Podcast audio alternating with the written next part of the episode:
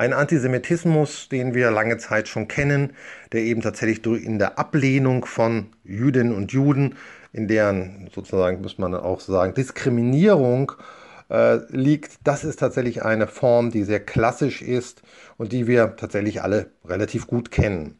Dies ist aber in Deutschland tatsächlich nicht mehr sehr weit verbreitet. Denn genau genommen wissen die meisten Leute, was Antisemitismus ist und reagieren auf solche Fragen zurückhaltend, äußern, dass sie es vielleicht nicht wissen oder sagen, nein, das denke ich natürlich nicht. Äh, schon in den 60er Jahren wurde dann festgestellt, naja, Deutschland ist ein Land, in dem es zwar Antisemitismus gibt, aber interessanterweise scheinbar keine Antisemiten. Hallo und herzlich willkommen. Hier ist der Podcast Bildstörung der Evangelischen Akademie zu Berlin. Ich bin Caroline Ritter. Und ich bin Katharina von Kellenbach. Wir befragen in dieser zweiten Staffel unseres Podcasts Antisemitismusforscherinnen aus dem Forschungsinstitut Gesellschaftlicher Zusammenhalt.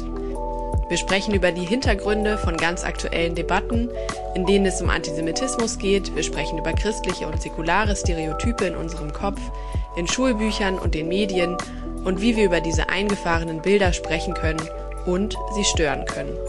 Wir haben für diese Folge mit Gerd Pickel gesprochen. Er ist Soziologe und Politikwissenschaftler und er ist Professor für Kirchen- und Religionssoziologie an der Theologischen Fakultät der Uni Leipzig. Er ist unter anderem stellvertretender Sprecher des Kompetenzzentrums für Rechtsextremismus und Demokratieforschung an der Uni Leipzig und auch Projektleiter des Forschungsinstituts Gesellschaftlicher Zusammenhalt, das diesen Podcast fördert. Wir haben ihn gefragt, wie man Antisemitismus misst und wie viel Zustimmung judenfeindliche Einstellungen in unserer Gesellschaft und in Kirchen eigentlich haben.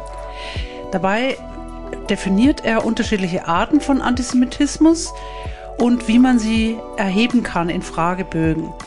Uns interessiert natürlich besonders die Rolle nach dem christlichen Antijudaismus und ob eine antisemitismuskritische Bildungsarbeit, wie wir sie hier veranstalten, eigentlich auch die gewünschte Wirkung hat oder ob sie vielleicht auch ungewollte Nebenwirkungen haben könnte. Wir lassen ihn erstmal über die Befragungen zu Antisemitismus und die verschiedenen Definitionen sprechen. Tja, wie kann man Antisemitismus messen und was bedeutet das? Wenn wir Antisemitismus messen wollen, mittlerweile in der Einstellungsforschung, ist unser Ziel es natürlich zu, herauszubekommen, wie viel anti semitische Ressentiments in der Bevölkerung vorhanden sind und äh, letztendlich natürlich auch, was man dagegen tun kann.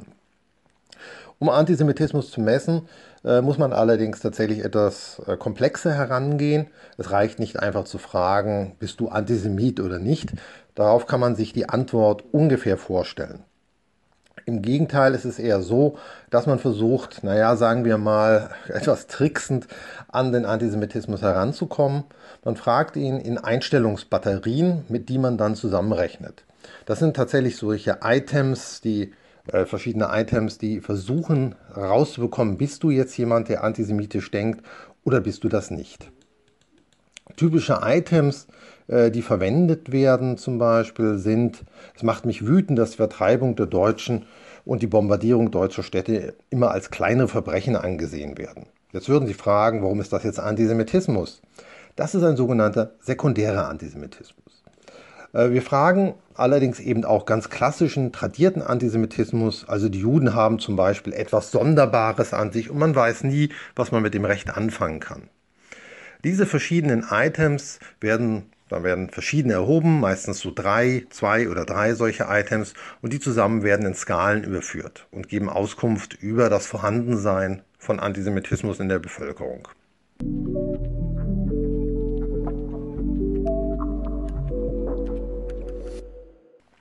Ich habe jetzt gerade eine Differenzierung aufgemacht, die tatsächlich in der modernen Antisemitismusforschung mittlerweile sehr wichtig ist. Das ist die Differenzierung zwischen einerseits dem sozusagen klassischen oder tradierten Antisemitismus.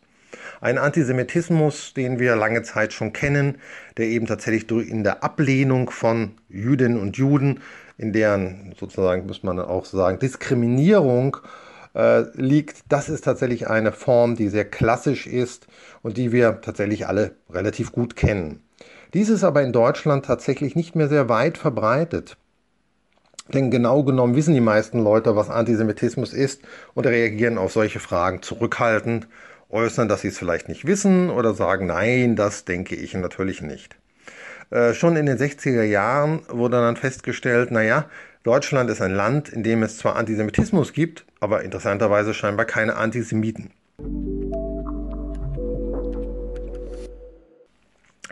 Darauf hat man in der Forschung reagiert und in der Tat ist es so, dass wir heute Antisemitismus zumindest in drei Formen messen. Einerseits immer noch diesen tradierten Antisemitismus, wo wir vielleicht Zustimmungsgrade um die 10% erreichen. Als zweites aber den sogenannten sekundären Antisemitismus, der so etwas wie eine Schuldabwehr inne hat und die natürlich gerade in Deutschland sehr verbreitet ist, weil dort diese Schuldabwehr, ich habe doch eigentlich sozusagen mit dem Holocaust oder Shoah nichts zu tun. Dies ist ein äh, sekundärer Antisemitismus und der fällt natürlich dann schon gleich deutlich höher aus. Zum Beispiel zu der Frage, die ich vorhin jetzt erwähnt hatte, äh, ist die Zustimmungsrate deutlich höher als diese 10 Prozent, von denen ich vorhin sprach. Da haben wir schon eine Zustimmungsrate von ungefähr 30 Prozent. Und es gibt auch noch weitere Items, die sogar noch höher ausfallen. Also dieser Antisemitismus als eine Form oder Möglichkeit, nach außen hin so zu tun, als wäre man kein Antisemit, aber sich trotzdem antisemitisch zu äußern. Eine weitere Form, die gerade natürlich in der Gegenwart, jetzt in der neuesten Zeit interessant geworden ist, ist der sogenannte israelbezogene Antisemitismus. Hier kann man sich im Notfall, wenn ein jemand als Antisemit beschimpft, äh, darauf zurückziehen, dass man doch eigentlich nur äh, eine Kritik geäußert hat und eigentlich gar kein Antisemit sei. Dies ist hochgradig problematisch, weil natürlich auch über Israel kann man schnell in den Antisemitismus rutschen. Äh, Aussagen wie zum Beispiel Israels Politik in Palästina ist genauso schlimm wie die der Politik der Nazis im Zweiten Weltkrieg, ist schlicht und ergreifend eine antisemitische Aussage. Hier wird kein konkretes Problem angesprochen, hier wird einfach schlicht Antisemitismus ausgeübt. Man kann es ganz grob sich sozusagen ein bisschen scheiden nach der sogenannten 3D-Regel Dämonisierung, Delegitimierung und doppelte Standards. Doppelte Standards, man wirft Israel etwas vor, was man andere nicht vorwirft. Delegitimierung, man geht davon aus, dass es den Staat Israel gar nicht geben dürfte und äußert sich so, so in äh, Umfragen oder beziehungsweise in Gesprächen. Und natürlich äh, die Dämonisierung, das eben haben wir gerade schon gehört, die sind so schlimm wie die Nazis oder äh, sogar noch schlimmer, wenn es geht. Das sind Möglichkeiten, Antisemitismus zu erfassen äh, und festzustellen.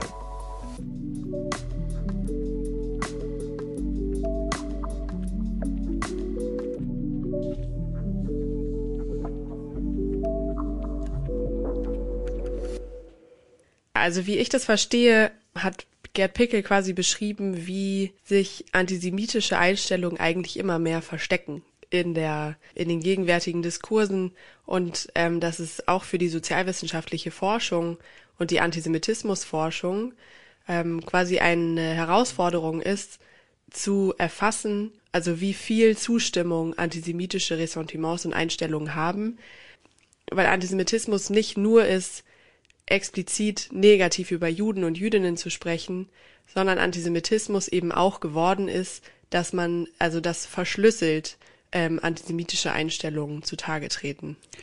Also eigentlich ist das Zentrale, dass es keine Antisemiten gibt. Niemand sagt von sich selber, dass er oder sie Antisemiten sind. Auch Israel-Kritik zum Beispiel oder jene, die Israel von abgrundtief hassen und vernichten wollen, würden nicht von sich selber sagen, dass sie Antisemiten sind. Das heißt, man muss immer irgendwie gucken und auch diskutieren und Menschen überzeugen, dass eine bestimmte Aussage, die sie treffen, Vorurteile transportieren. Also ist eigentlich immer auch schon ähm, eine, eine gewisse Leistung, die Menschen davon zu überzeugen, dass das, was sie eigentlich denken und was sie fühlen, was sie ja richtig für richtig finden und richtig äh, ko korrekt empfinden, sie davon zu überzeugen, dass das eigentlich nicht stimmt, was sie da sagen. Ja, und das ist, selbst wenn sie es nicht so meinen, trotzdem antijüdische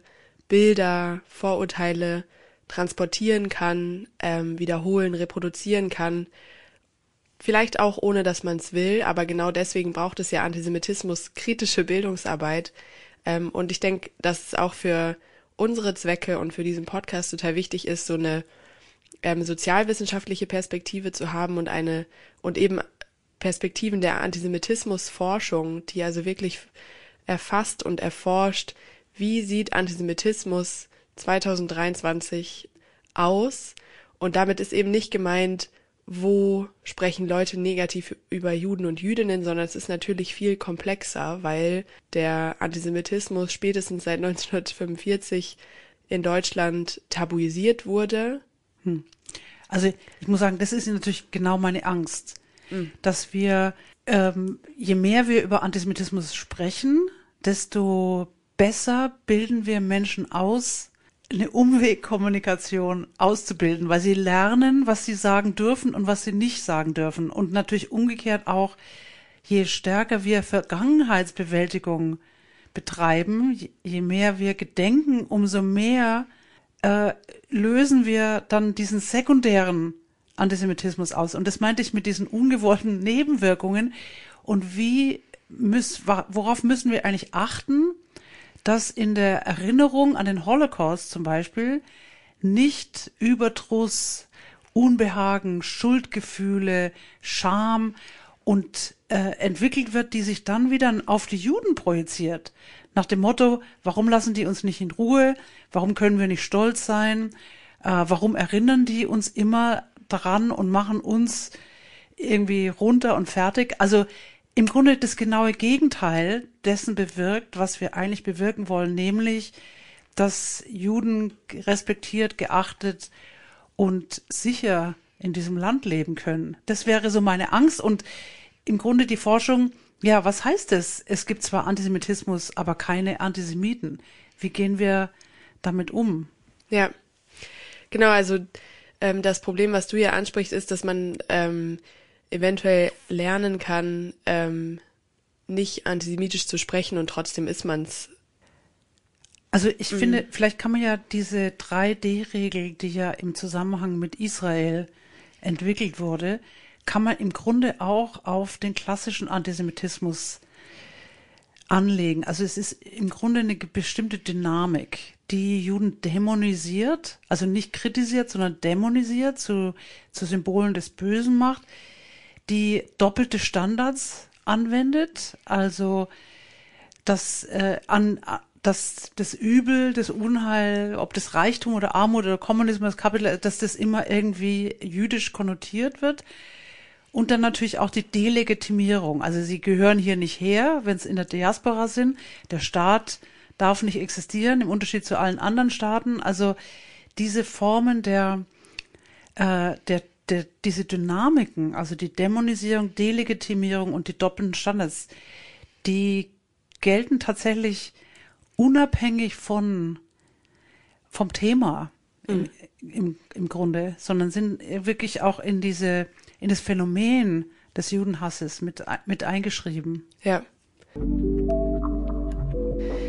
Genau, aber was äh, bei allen Formen des Antisemitismus, denke ich, ganz wichtig ist zu verstehen, ist ja, dass Antisemiten und Antisemitinnen in den Aussagen, wo sie denken, sie, also wo sie Stereotype über Juden und Jüdinnen ähm, wiederholen, sprechen sie eigentlich über sich selbst. Sie missbrauchen, sie verwenden Israel und Juden als Projektionsfläche für ähm, eigene, unter, verdrängte, abgewehrte ähm, Anteile in sich selbst. Und da denke ich, es ist ja eine Sache, über Antisemitismus zu lernen ähm, und zu verstehen, was das ist und wie sich das äußert. Aber was damit immer auch einhergeht, ist natürlich das Judentum kennenzulernen. Und, äh, und ich glaube, da, da werden ja auch andere Einstellungen ähm, erlernt oder ja, also in Frage. der Begegnung. Also das stimmt natürlich, wobei Antisemitismus immer auch funktioniert, obwohl man einzelne Juden und Jüdinnen mit, mhm. mit denen befreundet sind. Also, weil die Struktur des Arguments eben weiterhin bestehen bleibt. Also selbst wenn, wenn mein Freund äh, anders ist, sind natürlich die Juden oder Israelis trotzdem ganz, ganz schlimm. Also die Ausnahme bestätigt die Regel. Und wenn du von Projektion schreibst, äh, sprichst, dann sind es eben Kolonialismus, Rassismus, Militarismus. Ähm, also in Bezug auf Israel meinst genau, du jetzt, jetzt ja. gerade gerade in Bezug auf Israel, dass eben Israel zum zum Parade Paradigma aller also des Unwohls, des Unheils in der modernen Welt wird. Und so war es ja eben früher auch schon, dass sie eben die Beispiele für Kapitalismus oder die Beispiele für Kommunismus oder die Beispiele für Internationalismus. Also das, das, das eigentliche Bild ist eben sekundär, aber die Dämonisierung, die Delegitimierung und auch die doppelten Standards, die bleiben eigentlich immer bestehen. Ja. Naja, und worum äh, es uns ja auch geht, ist äh, vor allem in dieser Staffel auch äh, aufzuzeigen, inwiefern christliche Stereotype, Bilder, ähm, also christlicher Judenhass sich auch fortschreibt in allen gegenwärtigen Formen von Antisemitismus. Also es ist gar nicht zu unterscheiden zwischen altem religiösem Antisemitismus und neuem nicht religiösen Antisemitismus, sondern das ähm, wir wollen zeigen, dass sich das verbindet, also und dass sich ähm, sowohl im primären Antisemitismus wahrscheinlich am deutlichsten, aber auch im sekundären und ähm, israelbezogenen Antisemitismus sicher christlich antijüdische Bilder auch vorfinden und ähm, verwendet werden, ähm, so wie wenn über Israel als Kindermörder gesprochen wird oder Karikaturen darüber gezeichnet werden, dass das was fortschreibt, was in Verbindung ist mit dem Gottesmordvorwurf und mhm. ja. Aber wirklich bis hin dazu, dass eben es die Kirche war, die es als römischer Staatsreligion den Juden verboten hat, nach Jerusalem zurückzukehren. Also so lange besteht ja unsere Beziehung.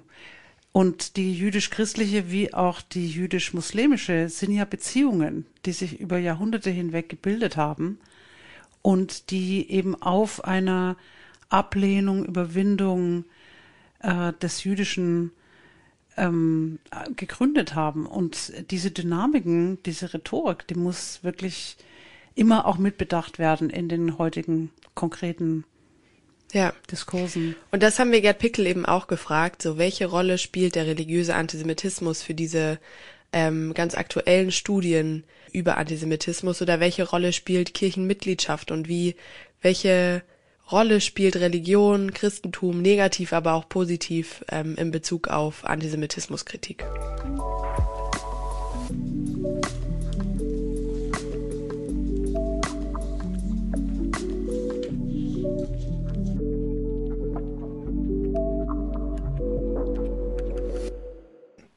Wie kommt man jetzt äh, zu Bereichen des sogenannten religiösen Antisemitismus?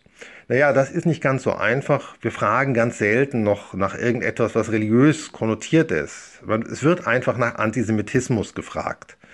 Allerdings, man schaut eben nach, ob er in religiösen Gruppen in einer bestimmten Art und Weise vorkommt. Dieses Vorkommen äh, kann man dann sozusagen betrachten und kann feststellen, okay, wenn ich zum Beispiel mir die Protestanten oder Katholiken anschaue, ist da der Antisemitismus höher als im Rest der Bevölkerung oder ist er niedriger oder ist er gleich? In der Tat ist er unter Protestanten an und für sich leicht niedriger als in der Bevölkerung, in der Gesamtbevölkerung, bei den Katholiken ziemlich gleich hoch. Deutlich höher ist er leider bei den Muslimen in Deutschland.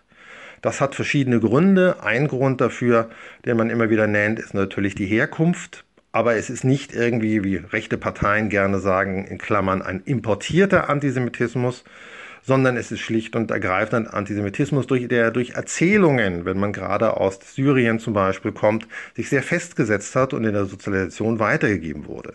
Neben ihm steht dann tatsächlich ein religiöser Antisemitismus, und zwar unter Personen, die fundamentalistisch oder ausgesprochen dogmatisch denken. Und diese gibt es eben tatsächlich im Christentum auch. Auch im Christentum finden wir unter Personen, die eine fundamentalistische Vorstellung von Religion haben oder ihre Religion fundamentalistisch sehen und keine andere gelten lassen wollen, bei denen finden wir auch häufiger Antisemitismus. Also in dieser Richtung ist auch das Christentum nicht frei von Antisemitismus heute, sondern auch dort hat es sich in bestimmten Gruppen erhalten, während andere Gruppen, zum Beispiel im christlich-jüdischen Dialog, sehr stark gegen so etwas arbeiten. Beides ist auch im Christentum vorhanden. Wir finden es derzeit sehr stark unter Muslimen allerdings. Gleichzeitig muss man sagen, äh, es ist natürlich nicht richtig, wenn man sozusagen immer auf die Muslime hindeutet. Wir finden auch in der deutschen Bevölkerung einen sehr tief verankerten Antisemitismus, der sicherlich auch eine lange Tradierung hat. Und wenn wir uns zum Beispiel Anhänger von rechten Parteien anschauen, ist der Antisemitismus keineswegs niedriger als unter Muslimen in Deutschland. Und es sind auch nicht alle Muslime, es sind auch Minderheiten, sodass man hier nicht auf ein falsches Bild vielleicht kommt.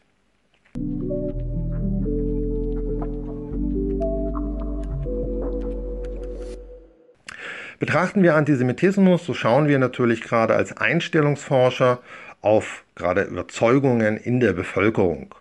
Das ist, man könnte es so sagen, die Täterseite. Jetzt ist es natürlich wichtig zu schauen, wie sieht es denn auf der anderen Seite aus, auf der Seite äh, von denjenigen, die von Antisemitismus betroffen ist, Juden und Jüdinnen. Dort sieht es in der Tat ganz anders aus. Dort haben wir teilweise Äußerungen von 70 bis 80 Prozent an Erfahrungen von Antisemitismus. Es bedeutet also, wenn wir hier sagen, naja, wir haben nur 10 Prozent Antisemiten, dann kann es auf der anderen Seite eben 80 Prozent von Juden und Jüdinnen betreffen, die sich dann vielleicht zurückziehen aus der Gesellschaft, die vielleicht auch teilweise das Land wechseln und verlassen, äh, oder die sehr, sehr vorsichtig sind, wenn sie hinausgehen, weil sie eben solche Diskriminierung und Abwertung erfahren.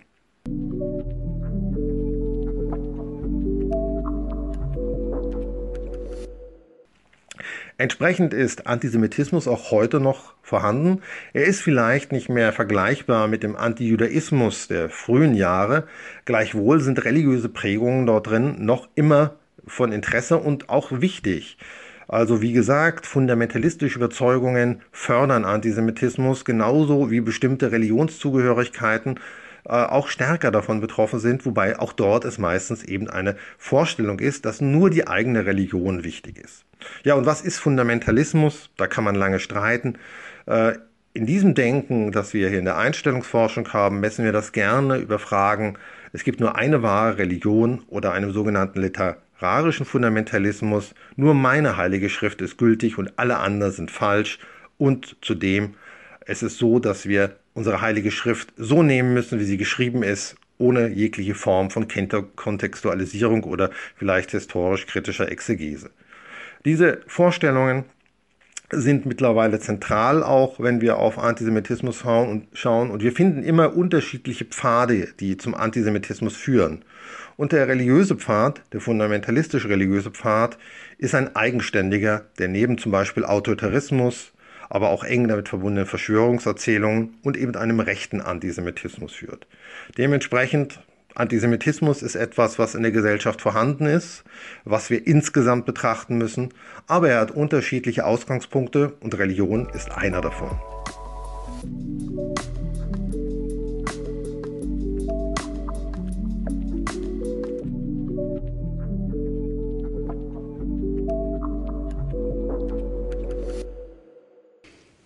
Ja, ähm, ich finde ja sehr spannend, dass er sagt, äh, dass es im Vergleich zur Gesamtbevölkerung die Protestanten ähm, leicht niedriger sind in der messbaren in Bezug auf Antisemitismus.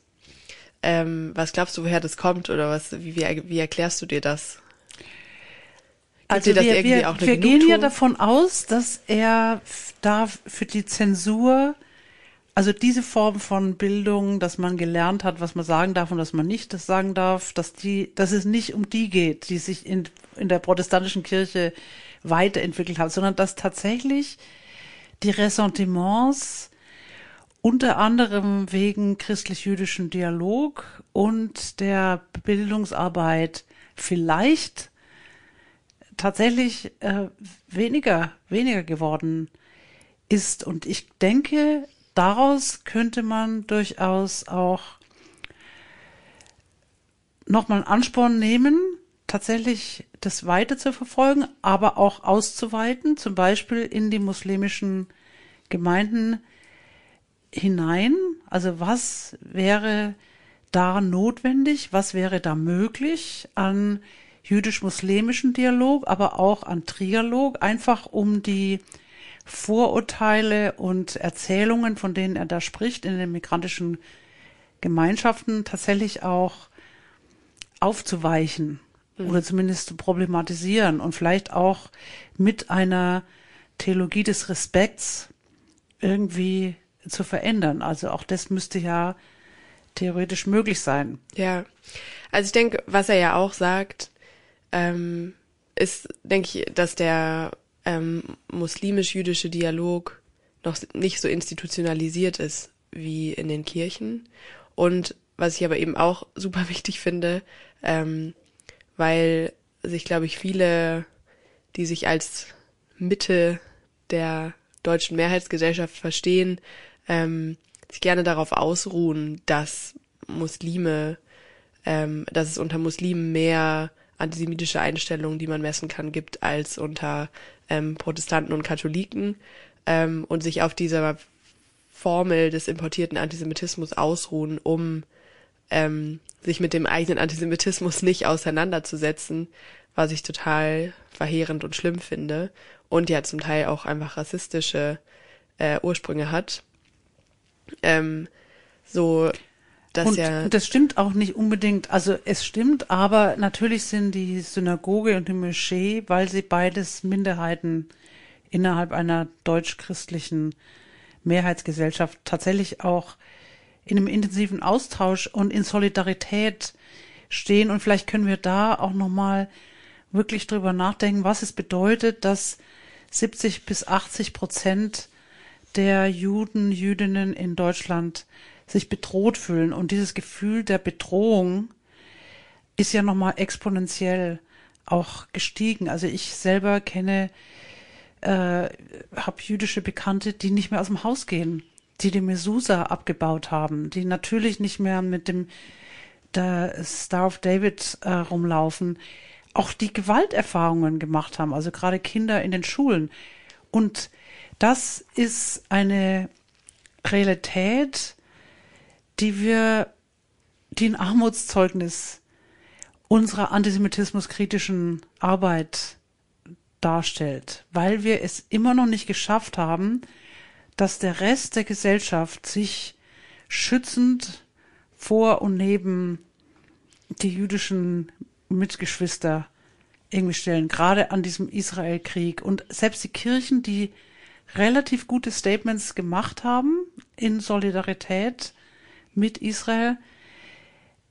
Also das ist immer noch ganz schwierig, wirklich ohne Wenn und Aber sich schützend vor und das 70, 80 Jahre nach der Shoah. Das finde ich wirklich ist äh, wirklich ein Phänomen. Ja.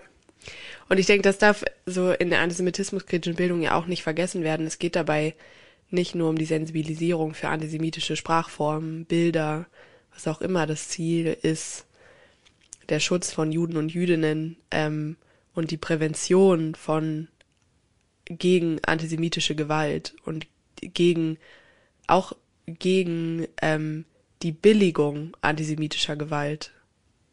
Also, dass man daneben steht und es einen nicht so stört wie bei anderen Menschen, ähm, wenn Juden und Jüdinnen angegriffen werden und, und öffentlich äh, auch nur verbal angegriffen werden das steckt ja auch hinter dieser Bildung oder das ist das eigentliche Ziel davon.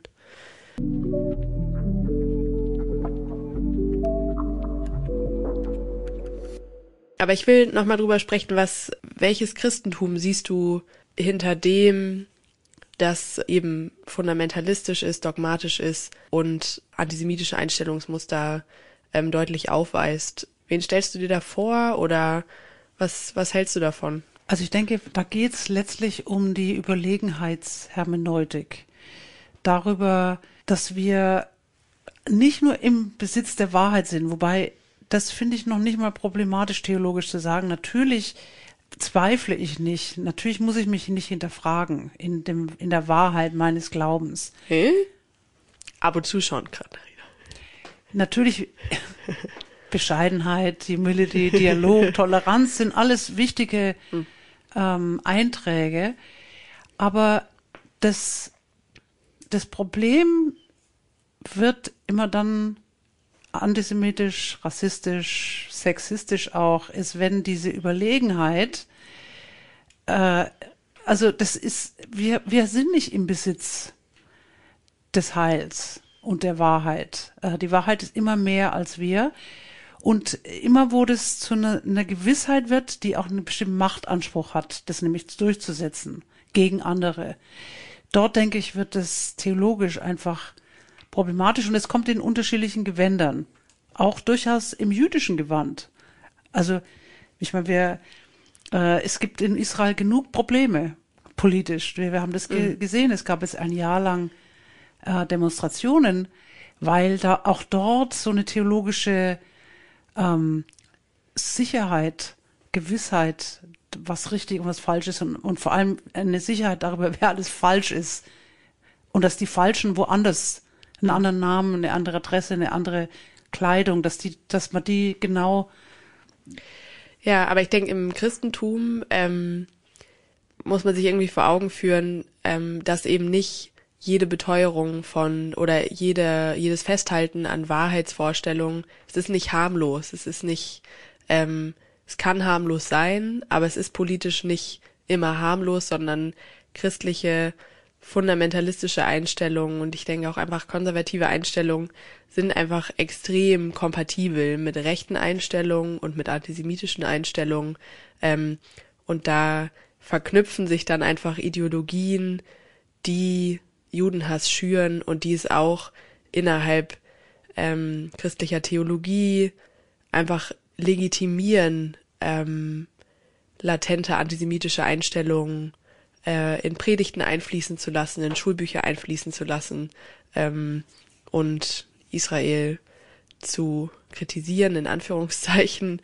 Ähm, also, und ich denke, das ist dann also das, was du am Anfang meintest mit der Überlegenheitshermeneutik, das ist eben eine Theologie, die darauf aufbaut, sich das Judentum als Projektionsfläche zu erhalten, ne als negative Projektionsfläche ähm, und ein Christentum, was irgendwie nicht schafft, eine Theologie auszubilden, die ähm, zufrieden ist mit sich oder einen Glauben auszubilden, der ähm, auskommt, ohne dass man das Alte Testament abwerten müsste, ohne dass man ähm, irgendwie sämtliches auf Judas schieben müsste. Da ähm, das. Ja. Also es ist zutiefst heretisch, weil jede christliche Theologie erstmal darauf beharrt, dass Gott transzendent ist und nicht so, niemals so, wie wir über Gott reden, wie wir Gott ähm, uns vorstellen. Jede Vorstellung, jede Sprache, jede Realität ist immer begrenzt und Gott ist unbegrenzt. Und damit fängt es schon mal an, also rein theologisch gesprochen.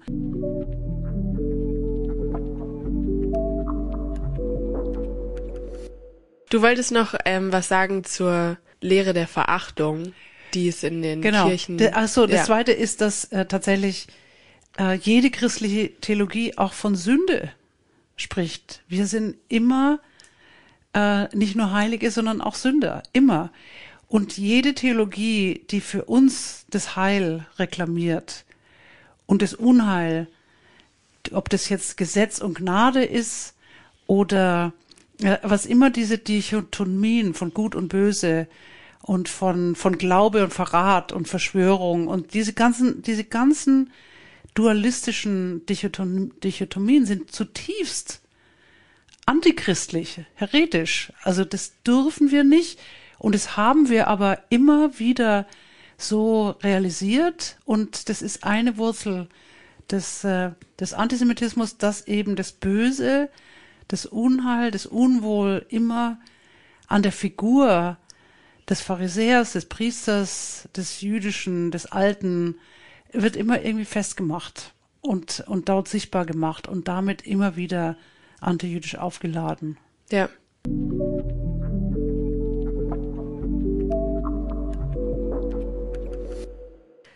Und also ich denke, was uns in Bezug auf ähm, Antisemitismuskritik innerhalb der Kirchen und im Religionsunterricht und so übrig bleibt, ist die also Hoffnung einfach darauf zu setzen, dass Bildung was bringt und auch was bringt für die Statistiken und dass das sichtbar werden kann, weil und zwar das sind zwei Sachen. Einmal, dass wir Bilder brauchen, die Juden, jüdisch sein, Judentum, jüdische Religion positiv darstellen, nicht negativ. Auch Israel positiv darstellen, nicht negativ. Und zweitens, dass wir Bilder und Geschichten brauchen, in denen wir mit unseren eigenen, auch theologischen Unzulänglichkeiten, unserer Immanenz, unserer Fehlbarkeit, unserer Sterblichkeit, unseren Imperf Imperfections, dass wir die integrieren. Ich glaube, diese zwei Moves, auch in Schulbüchern, täten uns gut und täten dem jüdisch-christlichen Verhältnis gut. Soweit erstmal. Wir danken Gerd Pickel dafür, dass er uns so eine tolle Einführung gegeben hat in die Formen von Antisemitismus und auch was religiöser Antisemitismus für eine Rolle spielt für gegenwärtige Diskussionen um Antisemitismus.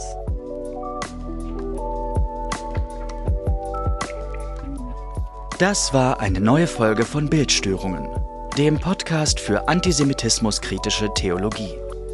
Empfehlen Sie uns weiter an Menschen in Schule, Kirche und Gesellschaft, die sich für antisemitismuskritische Theologie und Religionspädagogik interessieren. Und schreiben Sie uns mit Fragen, Kritik und Anregungen. Weitere Informationen und Materialien finden Sie in den Show Notes und auf eaberlin.de slash Bildstörungen-podcast. Dieser Podcast wird gefördert vom Forschungsinstitut Gesellschaftlicher Zusammenhalt sowie vom Beauftragten der Bundesregierung für jüdisches Leben und den Kampf gegen Antisemitismus.